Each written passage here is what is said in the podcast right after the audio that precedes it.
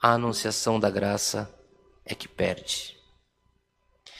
Quanto casamento, quanto desencontro de famílias há, houveram, de pessoas que estão num caminho, o cônjuge ou alguém da família se converte a uma outra igreja e ele não é respeitado.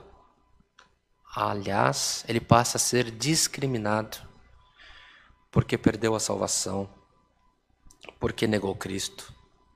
Irmãos, a palavra do Senhor hoje vem para anunciar que o sangue derramado no madeiro é maior do que a placa da tua igreja, é maior do que a CCA, é maior do que todas as instituições, porque ele fala aos corações.